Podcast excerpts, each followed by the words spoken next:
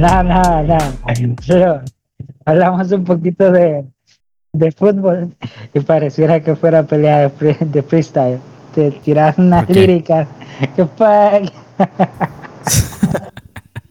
No, pues es que. No, o sea, a mí. Para la Yo- bueno. música y vos seguís, man. Es que creo que, bueno, a mí el fútbol, a mí me gusta un poco más que a vos. Sí, sí, Casi es por que- eso. casi- por eso. Creo que casi que me apasiona. Casi que me apasiona. Ajá. Sí, Vaya. eh, Creo que es porque miramos el deporte de manera diferente. Para vos es sí, como una, sí. eh, una competición noble. Para mí es un negocio que está bien administrado. Pero bueno. No, Entonces- o sea, no es no, no, no, no lo considero tampoco una, una, una competición noble. No, viejo, no. O sea, No. No, sí, sí es cierto. No, porque, porque simpatizas con, con este excremento humano. ¿Cómo es que se llama? Hasta ¿Cuál se me olvida el nombre. Este, ah, el uruguayo este. Suárez. Cavani, sí, Suárez. Suárez, Suárez. ¿Qué tiene, qué, qué tiene de malo Suárez? po? ¿Qué, por, qué, ¿Por qué odias al conejo? ¿Qué no tiene de malo ese man? Ah, es como, bueno, si pensás que el fútbol es eh, un deporte noble y No, simpatizás nunca, con nunca, Suárez. no, no, no, no, o sea, nunca he pensado que no el vos. fútbol es noble del todo. no, sino que cualquiera que nos escuche. Ah, si ok, es que vos, pensás que vos de el rato me fútbol, estás tirando mierda. Creí que era a mí. Ey, ah, demonios. Es que, es que Ah. le quede el guante que se lo plante. Nah, sí, va.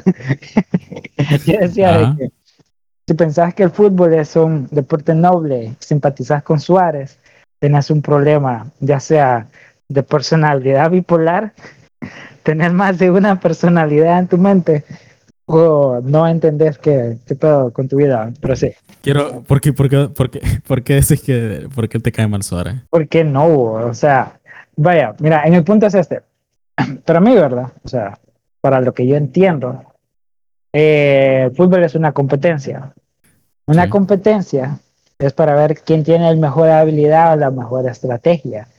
Porque a veces los equipos que no tienen la mejor habilidad, pero tienen una buena estrategia, lo pueden ganar, ¿verdad? Si no, si el fútbol solo fuera habilidad, entonces, por ejemplo, no sé, eh, Alemania, España fuera, y Brasil fueran los únicos que ganaran siempre. Pero también trata eso. Entonces, el detalle es que este Suárez, si alguna vez han visto partidos de Suárez, imagino que sí, si le van al. Barça. Y claro, porque le van al Barça, van a tener ese, ese sesgo, porque Ujú. fue parte del Barça. Pero en realidad, los comportamientos de este man es como que lo más, eh, lo más sucio que tiene el fútbol, man. desde que, Ujú. vaya, muerde a otros jugadores, que Ok. eso sí me acuerdo. Vaya, eh, viene y hace como simulaciones de faltas, man. Así, simulaciones de faltas feas, ¿entendés, va? Porque, Sí. en serio. Y además la personalidad que, que da, ¿verdad? Yo sé que los futbolistas no tienen que ser eh, modelos a seguir. Y si pensás que un futbolista es modelo a seguir, pues eh, eh, de seguro vivís en Latinoamérica o no sé qué pedo con tu vida. Pero sí, a, a excepción del bicho, el bicho es el único modelo a seguir. Ok. Y no sé, prácticamente eso. Es como que No, pero- más es lo peorcito de lo mejorcito que tiene el fútbol. No, viejo, es que mira, Suárez, eh, bueno, co- con los puntos que Claro. dices, o sea, es, es algo de- debatible. Vaya, fingir una, una falta, eso es algo que en el fútbol es bastante común. El mismísimo bicho, sí, Cristiano Ronaldo es alguien que pues no es raro que él finja alguna falta. Neymar es un jugador que finge faltas. Eh, Sergio Busquets es un jugador que finge faltas. Pedro. ¿Has eh, visto? Y un sinfín ¿Has más. visto? o sea, Y te lo recomiendo. sí. Hay un partido en el que, ¿cómo se llama este, este jugador que jugaba en el Celtic, que es de acá de Honduras? Emilio Emilio Izaguirre. Izaguirre, Izaguirre. Es que había otro Ujú. jugador que apellido Izaguirre, creo. Eh, bueno, pero sí. Hay una jugada en la que no me acuerdo para qué equipo está jugando Suárez, man, Ajá. y hace una falta, ¿verdad? Que termina en penal. El defensa es Emilio Izaguirre. Buscarlo, Ajá. mira, ese, es que ese video es como que, ah, no puede ser, man. Ajá, ajá. Mira, hay, hay maneras de fingir una falta. Por ejemplo, si hay un roce y te dejas caer, por lo menos, por lo menos, tenés, podría decirte esa picardía, ¿verdad? Pero como lo Sí. hace eh, él de esa manera, es como que hasta das, como, como que, ah, en serio. Mm, El man viene, Emilio. Aguirre, chequea, lo va a cubrir. Entonces él viene, agarra la mano del brazo de Emilio Izaguirre y el detalle es que como Emilio no lo quiere votar, trata de apartarse y en lo que él trata de apartarse, viene él, agarra el brazo, se lo tira Y en se- el pecho y se deja caer. Mm. Entonces, desde ahí es como que, ah, pero bueno, Espérate, ya espérate. estamos hablando mucho de algo que no tiene importancia.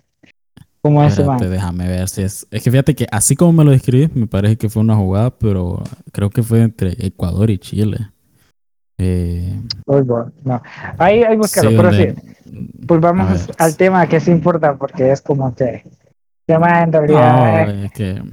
No, es que simplemente hay jugadores peores que él, viejo. Te puedo mencionar a. Bueno, inclusive Sergio Ramos, Pepe, jugadores chanchísimos que fingen. O sea, y no solo chanchísimos en el sentido que te pueden dar una falta capaz de hospitalizarte, sino que también son jugadores que, que fingen falta. O sea, o sea, de de los puntos que me, que me sé, pues, como que son debatibles, pues.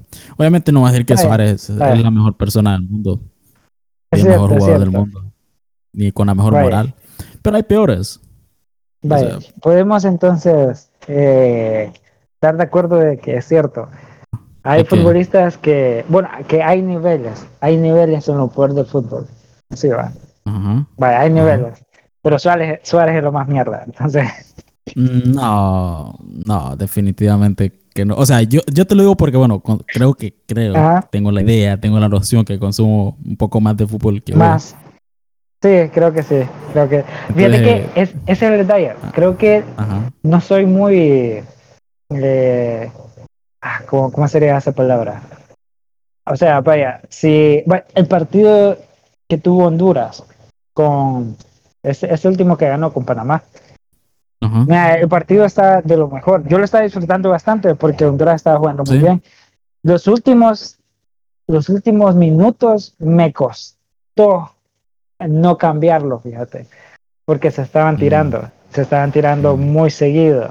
Yo sé que es como que eh, la maña, co- como, como lo habíamos Sí, dicho, la maña. la es maña, sí, la- la el- picardía. sí. la picardía, es como que, ah, Ujú. bueno, equipos chiquitos, no importa. Es que fíjate que creo, es que creo que, bueno, vos como, como una persona que, consume el fútbol, no de una manera, creo que no como de un aficionado o un, o un apasionado, lo consumís ahí como un, un consumidor casual, ¿no? Entonces, quizás vos viste esos lapsos donde se- se estaba, el partido estaba un poco detenido, vos dijiste que aburrido. Y lo cual yo lo entiendo, ¿verdad? Porque sos un consumidor casual, por así decirlo, ¿no? No es tanto eso, vaya, me he tirado de partidos aburridos porque sí sigo bastante Manchester United, entonces hay, hay partidos que, vaya, quítate de que estén aburridos, que los han pillado ahí en la casa y, y me da como esa cólera de que, man, estás en tu casa a jugar mejor, va". Pero el punto es este, Mm. yo lo tomo desde, desde este, es cierto, no tanto el aficionado, sino como un consumidor, en el sentido este. Sí. Eh, bueno, un partido del Manchester, sí, que no sea el Manchester, sí lo tomo como un consumidor, no como un aficionado, porque solo soy aficionado al Manchester. Como un consumidor es esto. Imagínate que vos estás viendo una serie y esperás que Ujú. esa serie tenga un buen, una buena trama, buenos personajes y todo eso, ¿verdad? Porque ya esperas eso. Entonces, de un partido de fútbol, vos esperas buen fútbol. Si no hay buen fútbol, por lo menos que Mm. sea movido, ¿verdad? Mm. Pero, ¿qué pasa Mm. cuando vienen y se tiran? ¿Entendés? Entonces, primero, deja de haber fútbol, porque están gastando tiempo. Sí. Y si lo tomas literalmente, están gastando tiempo del evento en no hacer lo que está supuestamente eh, la razón del evento, que es el fútbol. O sea, están tirados no haciendo fútbol. ¿Entendés? Sí, es que.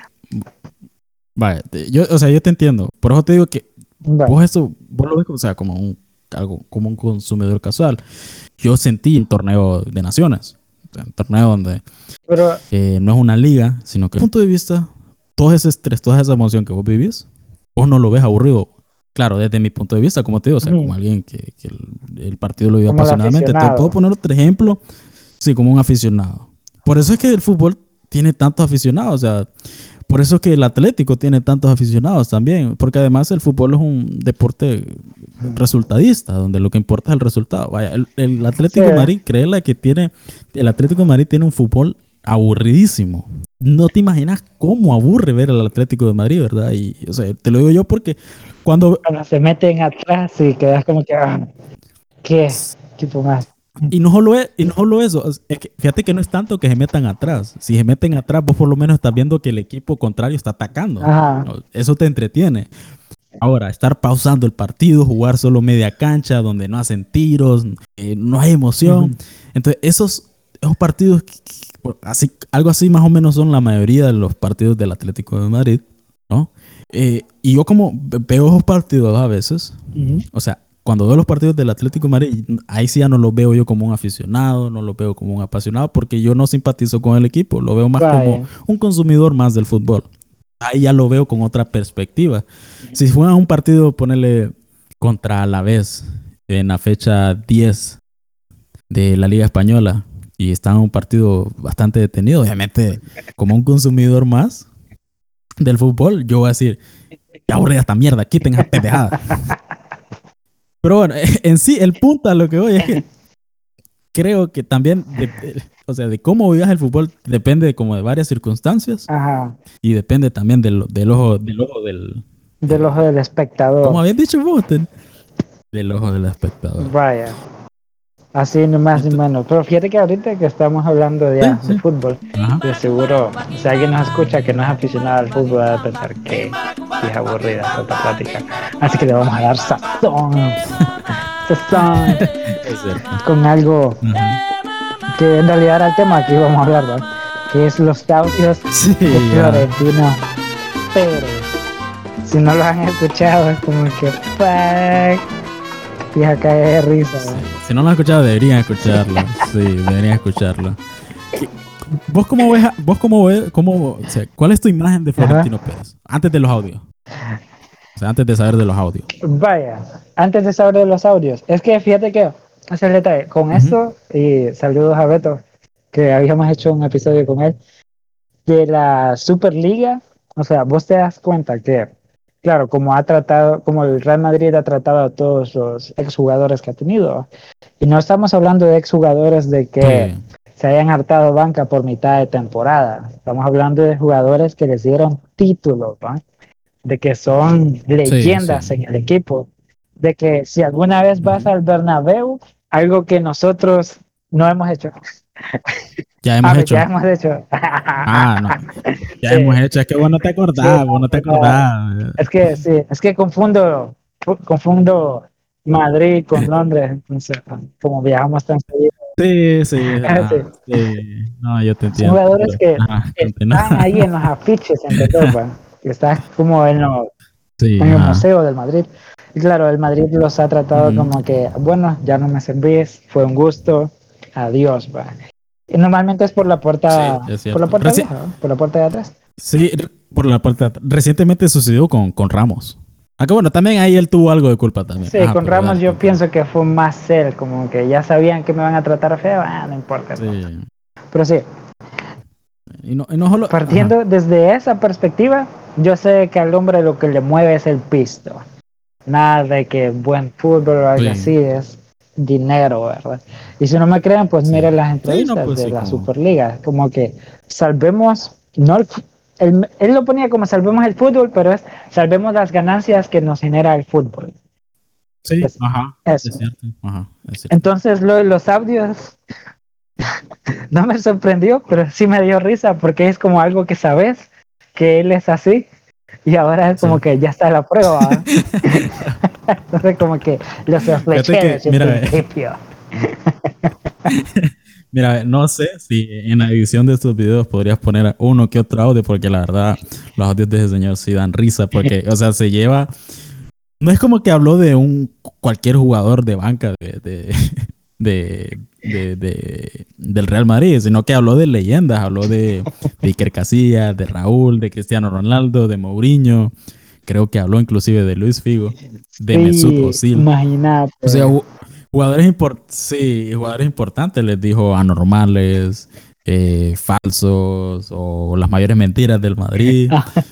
habló de No, la verdad- Ronaldo. Eh, sí, oíme hablar de Cristiano Ronaldo, hablar del el, bicho. el jugador más, sí, o sea, es el jugador más importante en la historia. más del- importante que ha tenido el Madrid, la verdad. La verdad que sí, güey. Sí, o sea, sí, no, o sea, sí, sí, es el que, o sea, le ha dado Champions, el que mayor go- ma- más, goles tiene, o sea, me pones a Puskas, a Di Stéfano, a Hugo Sánchez, pero la verdad es que ninguno le llega, pues, a Cristiano Ronaldo. Ahora, fíjate que. No sé, a mí, fíjate que por un lado me gustaría, me gustaría un día conversar con Florentino Pérez y a espaldas que me coma el culo, como que diga. Pero qué olor tan a mierda tenía ese anormal. ¿Lo habéis olido? ¿Lo habéis olido?